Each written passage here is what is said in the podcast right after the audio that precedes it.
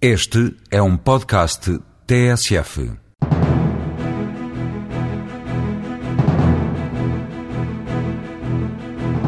A Compal quer dar um novo fôlego aos negócios no exterior. Depois da joint venture com a espanhola Osborne, espera agora concretizar uma parceria no Reino Unido. Coreia do Sul, México ou Kosovo são alguns dos países onde pode encontrar os acessórios de moda da Lune Bleu. A empresa portuguesa já chega a quatro continentes. A PayUp está em negociações para a compra de uma rede de distribuição em Espanha. A empresa portuguesa de pagamentos eletrónicos espera assim entrar ainda este ano no mercado em curso está já a expansão nos mercados de leste. A PAEP deu os primeiros passos no ano passado na Polónia. Quer agora expandir a atividade a outros países de leste. Já criou uma empresa na Roménia e está em fase de conclusão de outra na Sérvia. Nestes três mercados, a PAEP vai investir este ano 14 milhões de euros. Levar os pagamentos eletrónicos até Espanha é também um dos objetivos para este ano. Luís Janeiro, presidente da empresa, também implementou em Portugal a PayShop, detida pelos CTT. O empresário afirma que esta experiência experiência foi decisiva para dar início a um projeto semelhante no estrangeiro. Num país com um nível de bancarização muito elevado da população, descobrimos que há muitos pagamentos em dinheiro e reduzimos uh, filas de espera nas lojas das utilities, criámos alternativas para os carregamentos de telemóveis. Com base um bocadinho nesta experiência, começámos a identificar territórios em vários sítios em que por via ou da penetração do móvel ou, ou do espaço para este tipo de serviços, também tendo em conta a concentração urbana, selecionámos um conjunto de países onde queríamos uh, avançar. Em cada um dos países, ou em regiões, tentamos encontrar parceiros locais e assim aconteceu na Polónia. Portanto, temos um parceiro que é uma empresa polaca e a Eurocash é o quê? É uma empresa de retalho. E, portanto, permitiu-nos, uh, no final do ano, por exemplo, estarmos com 3 mil pontos ativos e já faturar uh, 3,9 milhões de euros, não é? Três meses depois de, enfim, termos lançado o serviço. E neste segmento de pessoas, podia caracterizar melhor uh, do que é que estamos a falar? Por exemplo, para não falarmos do leste ou da Roménia, onde 60% dos adultos não têm conta bancária, não é? Bom, em Espanha há mais de 8 milhões de pensionistas, não é? Que recebem as pensões através de cheques e tipo vale postal, etc., que envolve papel, correio, toda a gente sabe quando é que o senhor recebe o dinheiro, ele tem que receber o dinheiro todo de uma vez, etc., etc., e há uh, mais de 10% de imigrantes legais em Espanha. Muitas destas pessoas não têm acesso a uma conta bancária, não têm uma residência fixa ou simplesmente não estão dispostos a pagar as comissões bancárias. Estamos a falar de Espanha, onde o sistema financeiro é altamente evoluído, os bancos são muito agressivos, etc. Mas, obviamente, têm todos modelos muito semelhantes de atacar o mercado e focam-se nos segmentos de mais rendimento. É? Na Polónia, por exemplo, há pessoas que pagam 10% do dinheiro que levantam caso utilizem uma, uma, uma máquina ATM, enfim, de um banco que não seja o seu. Eh, isto começa a ser incomportável para muitos segmentos da população. Portanto. E estes mercados, Europa de Leste e Espanha, apesar de serem bastante diferentes, têm estes pontos semelhantes. Quanto à Espanha, há já uma oportunidade a ser estudada, não é? Há uma oportunidade, estamos a, a, a, negociar a compra de uma área de uma empresa com uma relação com muitos pontos de venda, não é? Cobre mais de 25 mil pontos em Espanha. Cria desde logo massa crítica para um projeto muito interessante. De acordo com as nossas projeções, pode um volume de negócios de, de 170 milhões este ano pode evoluir para cerca de 340 em 2011, não é? E, e no global? Estes negócios da PayUp que a PayUp tem, nós este ano pensamos ter um volume de negócios na ordem dos 78 e temos uma projeção para chegar em 2011 na ordem dos 400 milhões. Tendo em conta esta aposta e o alvo da, da PayUp neste segmento, Uh, não equacionam também entrar noutras economias onde também, uh, de certa forma, se assemelham a estas, tipo América Latina, África?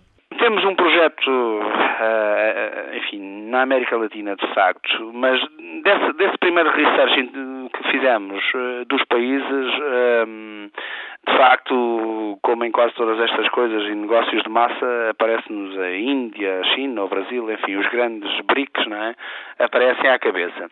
Bom, eh, aqui nós decidimos, para estarmos mais confiantes e testar o modelo, começar por países de média dimensão, entre, entre, entre 20 e 40 milhões de habitantes, antes de partir para, para um desafio, enfim, por exemplo, o Brasil ou, a Índia, em que obviamente uh, a estratégia de expansão da rede uh, é muito importante e, e, não se pode cometer erros uh, nisso e obviamente são projetos com outra maturidade, ou seja, o conceito a ser provado e criar um serviço nacional como nós pretendemos nesses países, enfim, demora um bocadinho mais tempo.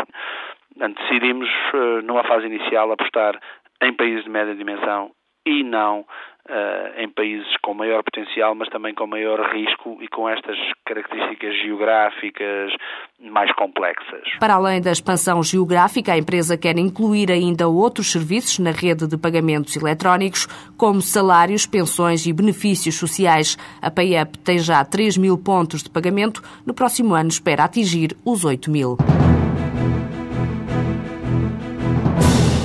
Com oito anos de existência, os acessórios de moda da portuguesa Lune chegam já a 65 lojas espalhadas por quatro continentes. O conceito triunfou em todas as paragens, com especial sucesso no mercado do Médio Oriente, onde a empresa espera em breve expandir a rede. Todos os anos, a Lune ultrapassa os objetivos de crescimento. Ainda assim, o responsável pela empresa arrisca uma meta, chegar às 80 lojas fora de Portugal no final do ano. Em entrevista à jornalista Cláudia Cláudio Henriques, o fundador da Lune Bleu, João Viegas, conta como nasceu esta marca de vocação global. Nós, desde o princípio, que pensámos sempre na Lune Bleu como uma, como uma marca uh, internacional.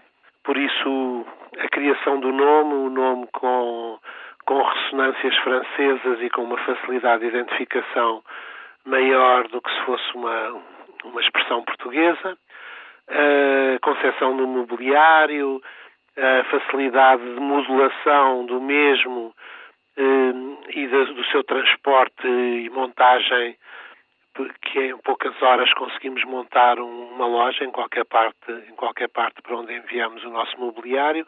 Tudo isso foi pensado inicialmente, portanto, a marca nasceu logo com essa ideia de ser uma marca internacional.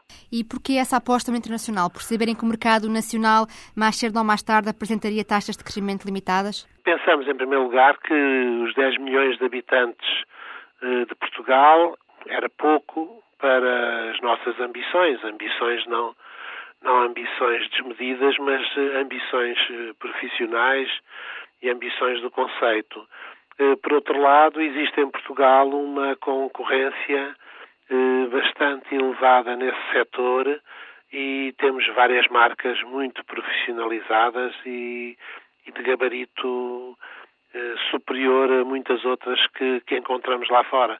Nós chegamos a, a mercados estrangeiros e a competição é, é muito mais fraca, muito inferior à que existe no nosso mercado. E nesta altura tem quantas lojas lá fora? Em quantos países? Temos 65 lojas no exterior e estamos em 15 países. Estamos em quatro continentes, estamos na Europa, na Ásia, na África e na América. O nosso slogan é mais de 100 lojas em quatro continentes. Eu costumo dizer, meio a brincar, meio a sério, que queremos rapidamente mudar o slogan para mais de 200 lojas em todos os continentes, mas por enquanto é só, é só em quatro continentes. E que estratégia que foi seguida para conquistar tantos países? A nossa estratégia foi consolidar-nos principalmente, primeiro em Portugal, depois na Península Ibérica. Neste momento em, em Portugal e Espanha temos já mais de, mais de 100 lojas. Uh, e depois começámos a, a, iniciar a nossa expansão para outros países europeus, com lojas, eh, com lojas piloto, como é o caso de, da França e do Reino Unido, da Irlanda e da Irlanda do Norte. Começou a surgir depois bastante procura por parte dos países da Europa Central e Europa de Leste. E agora, ultimamente, temos sentido eh, muitos pedidos da, da, zona de Arábia Saudita, Dubai, eh, Kuwait, e temos também estado a desenvolver esses mercados, que iremos desenvolver eh, num futuro próximo ainda bastante eh, mais profundidade. Onde é que a marca está a fazer mais sucesso? Eh, eu diria que que o que nós temos conseguido provar é que, que com pequenas adaptações, eu diria mesmo muito pequenas adaptações, em mercados tão, tão dispares como, eh, por exemplo, é o mercado da Coreia do Sul, ou o mercado do México, ou o mercado da Irlanda, da Polónia ou da Arábia, eh, as modificações não são necessárias, não são, não são grandes. É, portanto, um conceito que com facilidade se adapta às necessidades às necessidades das mulheres, dos homens e das crianças. Eh, eu diria que, que estamos a ter êxito mais invulgar, talvez na Arábia Saudita. Eh, não, não esperávamos uma aceitação tão forte e tão rápida. E nos países de leste, eh, a nossa ideia, o nosso conhecimento estava muito aquém da realidade e também temos tido bastante procura. A Lune Blues fechou o ano com uma faturação de 10 milhões de euros e espera crescer 20% ao longo deste ano. Próximos três anos, a Compal espera vender mais no estrangeiro do que em Portugal. Na nova estratégia de internacionalização, a fabricante de sumos e refrigerantes quer apostar nas exportações, mas também em novas parcerias. Na mira está já uma joint venture com uma empresa no Reino Unido, à semelhança da que foi feita com a espanhola Osborne. José Jordão, o administrador executivo da empresa, lembra que a aposta vai passar de novo pela plataforma essencial, um produto inovador que abriu as portas em Espanha há já um ano muda fundamentalmente é que a apelatividade deste conceito e desta plataforma essencial faz com que se venham sentar à mesa gente que nós antes tínhamos que fazer um esforço inaudito para tentar sentá-los sem os entusiasmar por aí fora, não é? E com este, este produto inovador ganharam nome, não é? Foram abertas muitas portas.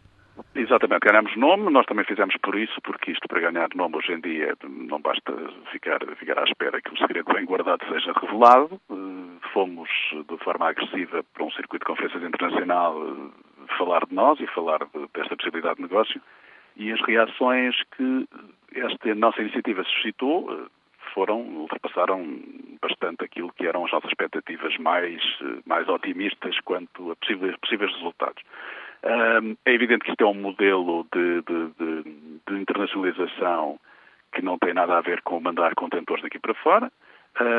é muito mais exigente do ponto de vista da qualidade das pessoas, do tipo, do tipo e do tempo que leva, eh, naturalmente, para, para tornar isto realidade, mas há mais coisas que, naturalmente, estamos, estamos a encarar e neste momento estamos a, estamos a, estamos a estudar não é? com, muito, com muita atenção.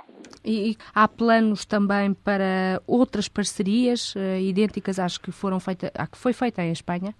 Nós, nós, neste momento, estamos a olhar para a Inglaterra, aliás, nunca o escondemos, como um mercado que eh, sempre nos pareceu, por, por, pesquisa, entretanto, feita da, da, nossa iniciativa, que sempre nos pareceu que, que, era um mercado muito apelativo e que tinha consumidores com comportamentos de consumo que eh, tinham muito a ver com este tipo de proposta que estamos a fazer em termos da plataforma essencial.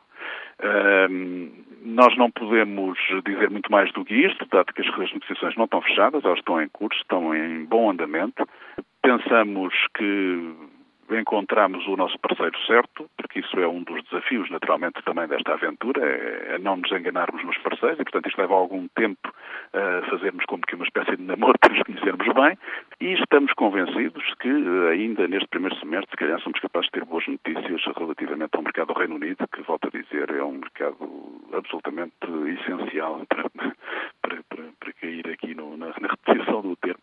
Uh, que pode e deve, naturalmente, pôr-nos, se isso for verdade e se, se, os resultados forem aqueles que nós pensamos que podem vir a ser, uh, podem levar a Compal, naturalmente, a equacionar uma forma de presença no próprio mercado do, do Reino Unido de forma que envolve outras coisas e outros números e, naturalmente, outra, outra dimensão económica. Mas a outro nível, há também planos para Angola, não há? Angola, estamos a falar já de coisas diferentes, porque Angola, neste momento, eh, nós estamos a exportar por mês qualquer coisa entre 100 e 120 contentores por mês, o que é uma coisa absolutamente alucinante, pelo menos para o nosso nível. E não é possível, quer dizer, estamos, estamos, estamos nós e os grandes exportadores portugueses também desta área, andar, andar a transportar contentores eh, para, para Luanda, eh, um porto que depois não tem, neste momento, a capacidade de resposta para, para, para fazer descargas rápidas, não é? Porque há navios que chegam a estar ao largo cerca de entre duas e três semanas, não é? Portanto, não é, não é de facto solução. Portanto, isso leva, tem-nos levado a naturalmente estar preocupados e, mais do que isso, posicionados para tentar fazer alguma deslocalização de, de, de produções neste Natal ocorre em Almeirim para Angola. Falamos naturalmente com enorme bom senso, com muito cuidado, porque há uma coisa que nós defendemos que é a, a reputação e a qualidade dos nossos produtos e isso é qualquer coisa que batermos sempre de forma clara e, e, sem, e sem qualquer espécie de concessões mas já estão à procura de um local para, hum, para instalar essa produção ou vão optar por fazer eh, alguma parceria? Não, exatamente. A questão das parcerias é muito importante em Angola, como penso que todos conhecemos. Não é, não é de todo muito aconselhável a fazer, digamos, aventuras eh, próprias, porque as coisas não, não funcionam normalmente como, como se tinha em mente e, sobretudo, levam bastante tempo.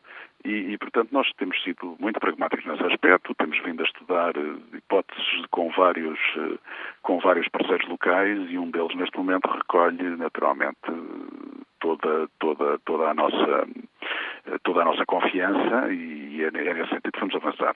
Não vamos divulgar quem é, por razões que penso que conhecerão, porque não está ainda preto no branco, e assim que estiver, naturalmente será anunciado. Em Angola, a Compal pode vir a produzir 15 milhões de litros de sumos de fruta e refrigerantes, o que representa 10% daquilo que é produzido em Portugal.